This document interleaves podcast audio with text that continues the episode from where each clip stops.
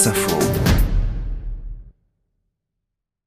Tel Aviv, mai. Mai 2018, le Tour d'Italie cycliste s'élance pour la première fois hors d'Europe, d'Israël. La télévision italienne diffuse des images de Tel Aviv, une ville où naissent des inventions qui vont changer nos vies, nous dit le reportage. Invenzioni incredibili che hanno cambiato e cambieranno la nostra vita. À l'origine de la venue du Giro en Israël, un homme, Sylvan Adams, fils d'un déporté roumain rescapé de la Shoah.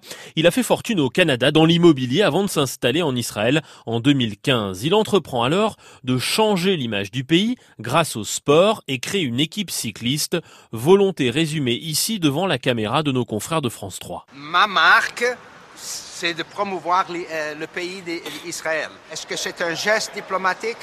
Oui, oui. Euh, on est fiers de notre pays.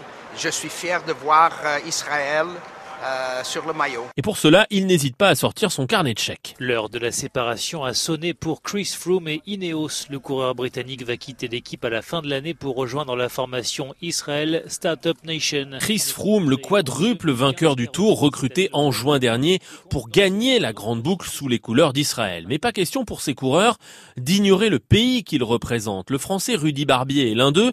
Il n'est pas prêt d'oublier sa première rencontre avec Sylvan Adams en Israël. Je m'attendais à faire euh, des tests physiques, des choses vraiment euh, qui sont liées à mon travail.